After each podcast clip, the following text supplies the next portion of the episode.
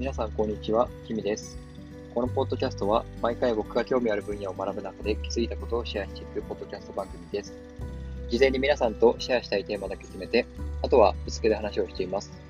この番組はアンカーというアプリを使って収録、配信しています。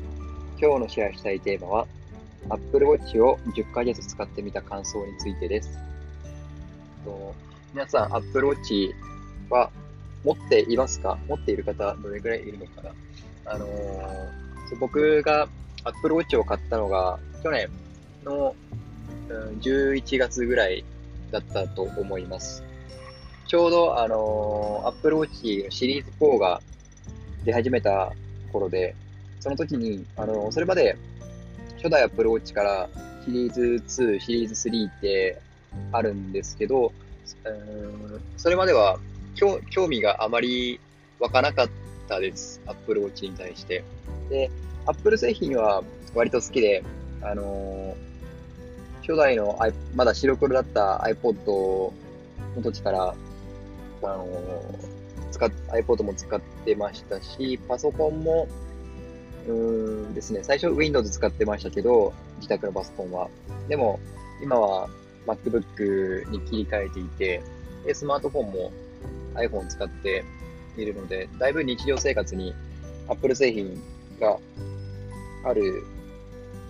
あります。そう。っていうこともあって、そう、興味はずっと前からありました。で、えー、シリーズ4が出た時に、発表された時に、いろいろこう、自分で調べてみて、で、あの、あ、そう。で、ま、まずその Apple Watch シリーズ4を買った経緯なんですけど、その、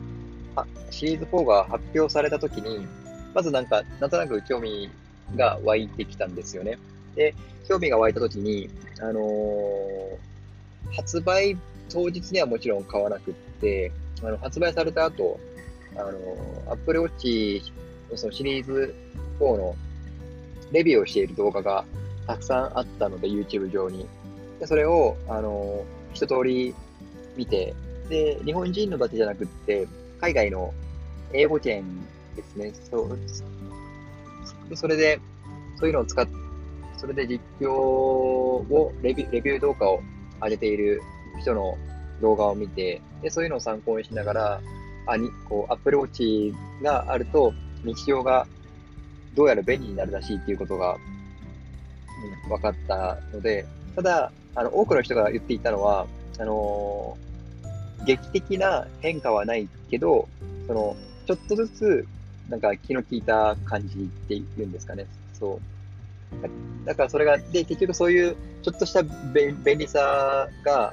良くって、でも今は普段し、普段はアプローチをずっと使い続けていますっていうレビューが結構多かったです。で、そう僕が持ってるアプローチはそのシリーズ4で、あの、文字盤が大きいやつと小さいやつあるんですけど、僕は小さい方を使っています。そう。これも個人的にあの、過去の失敗談で、大は小を兼ねるっていう言葉が、それを結構最初の頃は信じてて、でも、あの、大きいものを買うとやっぱり自分には合わないなっていうことが、これまでの経験で分かってきたので、小さいものを。で、あんまりこう大きくてもいろんなところに当たったりぶつかったりするのかなって思ったので、で、文字盤自体も、そのシリーズ4から、その小さい文字盤、大きな文字盤ってあるんですけど、あの、小さい文字盤も大きい文字盤も、それぞれ2ミリぐらいずつサイズがアップしてるので、だから小さい文字盤って言っても過去のシリーズから比べると少し大きくなってて見やすくなってます。で、実際に、あの、購入する前に、えー家電量販店に行って実機を触ってみて、で、あ確かにいいなと思ったので、あの購入に踏み切りました。で、あの、ちょっと話が少し長くなってしまいましたけど、で、実際その10ヶ月ぐらい使ってみて、あの、いろんな機能があって、その中で、うん、便利だなって思うのは、アラーム関係が便利です。で、僕の場合は、朝起きるとき、これまでは iPhone で、iPhone のアラーム設定して、でそれを枕元に置いて、で、寝るようにしていたんですけど、今は Apple Watch で起きています。で、あと Apple Watch を腕につけたまま寝るんですけど、タイマーを設定して、で、その指定されたタイマーになると、あの、音も鳴るんですけど、あの、一番いいのが、あの、振動で、あの、目が覚めるんですよ。あの、腕につけたアプローチがこう、ブルブルって震えて、で、それが結構、なんていうんですかね、人にこう、腕をこう、さすってもらってるような、なんかそういう、起きやすい感じの振動、目目が覚めやすい感じの振動なので、結構もうそれで、ね、ちゃんと、うん、起きることができています。で、iPhone とかだとその音量を大きくしたりとか、アラームの、アラームの音量を大きくしたりとか、なんかそういうことを考えないといけないんですけど、Apple Watch だったらその振動で起きることができるので、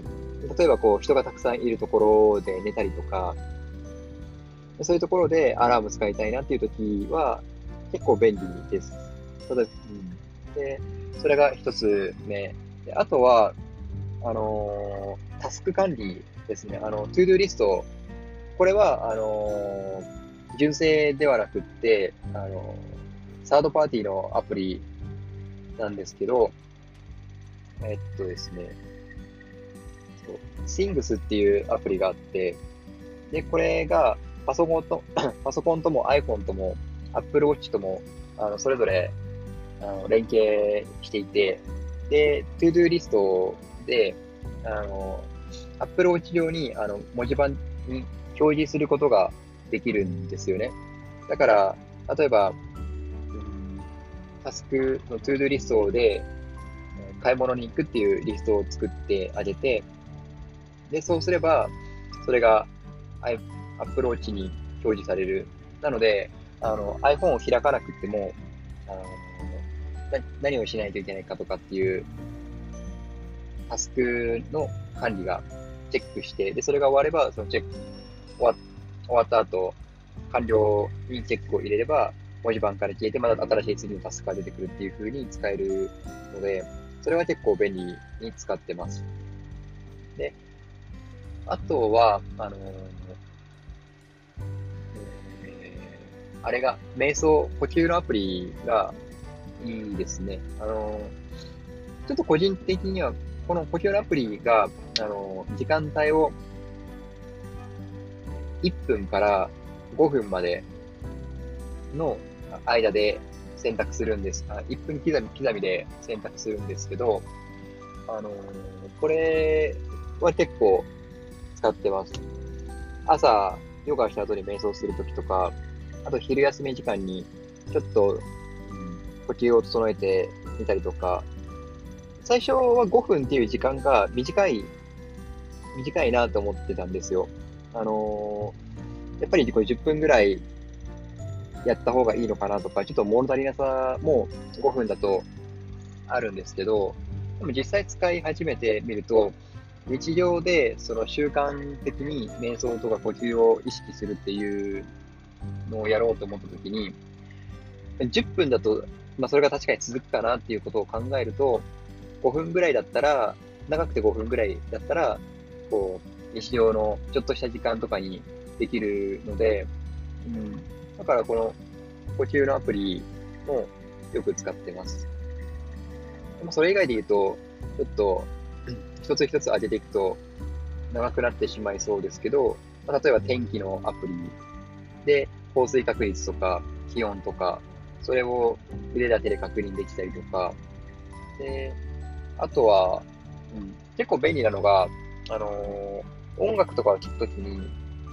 あの、もちろん Apple Watch に曲を転送して Apple Watch 単体で聴くっていうこともできるんですけど、僕がよくやるのは、あの、再生は iPhone でやって、で、その音量のコントロールとか、で、あの、曲、曲の巻き戻しとか早送りとか、で、ポッドキャストだったら、倍速のあ再生速度の調整とか、それも Apple Watch だけでできる、できるので、それも、そういうのも Apple Watch でやったりしてます。一応そういう感じですね、主な使い方は。だから、劇的に今言ったものが、あの、すべては、すべてのことは iPhone でできちゃうんですよ。だけど、Apple Watch でもできることによって、なんだろう、iPhone 上でやらないといけないことが、もう少しこう、手間を少なくできるとか、うん、腕だけで物事が完結するっていう、ちょっとした便利さですね。それが結構やみつきになってます。うん、あと、できること、アップローチでできることの一つとして、あの、支払いとか、あの、コンビニ行ったりとかしたときに、あの、なんていうんですか、 Apple Pay で支払う、登録して、あらかじめ登録したクレジットカードで支払ったりとか、あとは、一番ポピュラーだと思うんですけど、あの、スイカとかのこう、スイカとかを登録して、スイカを登録して、で、それで電車とかバスの料金払ったりっていうのができるんですけど、ただ、そのスイカでの支払いに関しては、あの、実際に腕に Apple Watch でその IC 端末にこう触れて、ピッてこう触れさせないといけないんですけど、それがちょっと難しい時があります。この前、関東に旅行行ったんですけど、その時に、あのー、アップローチ自体がそんなに大きなものではないので、あのー、カードをこう当てるところにうまく当てないと認識してくれなくって、あの、通行できないっていうことが起こり、起こってし、起こったので、一回。なので、あのー、それに関しては、うん、わざわざ Suica は Apple Watch に入れなくてもいいのかなっていうのが僕の使い、使ってきた感想です。あのー、iPhone、うん、Suica で支払うだけだったら iPhone でもできる同じことができるので、だったらこうカードを持ち歩く代わりに iPhone に入れている Suica でピッてこう払った方が確実だし、うん、そう認識しないっていうその腕腕の接触具合で、うん、認識しづらかったりっていう問題は解消されるのかなって思います。もしその腕に Suica、アプローチに Suica とか入れて使うのであれば、あの普段、例えばランニングとかしていて、で、お財布とかも持たずに外出して、で、Apple、あ iPhone も置いて出かけた時とかに、で、それで何か支払いたいなとか、例えばジュース、スイカスイカに対応している自販機とかでジュースを買いたいなとかっていう時には便利だと思うんですけど、それ以外だったら iPhone に入れて使った方が、うん、確実だなっていうのが、使ってみての感想です。で今のところこれ、これあの、 Apple Watch 仕事でも使ってます。で、僕の仕事が今水道屋さんで、結構あの、いわゆる建築関係の仕事で、汚れたりとかするんですけど、画面の傷っていうのは、あまり仕事ではついて、ついたことがないです。まあ、一応それなりには気を使っているので、そのおかげっていうのもあると思うんですけど、うん。だから、まあ一応その仕事しながらでも全然、建築関係の仕事しながらでも、あの、わざわざ時計を外して仕事しなくても大丈夫です。で、あの、もちろん汚れてしまうので、僕の場合はアップローチをつけたまま、あの、シャワーを浴びて、さすがに湯船につける勇気はないんですけど、シャワーぐらいだったら、あの、シャワーぐらいの水だったら全然問題なく、問題ないので、あの、もちろんその、シャンプーとかその石鹸とかの泡をアプローチにゴシゴシやるっていうことはしないですけど、普通のシャワーぐらいだったら全然問題なく動作してるので、あので、そのシャワーも時にその汚れたものをこう、よアプローチについて汚れも落とすような感覚で、で、日常的に使うようにしている、しています。ね一応そ、なので、ちょっとまた、まだ、まだまだしばらくは、アップローチを使い続けようと思います。はい。それでは本日のポッドキャストは以上となります。あなたにとって今日がいい一日になりますように。バイバイ。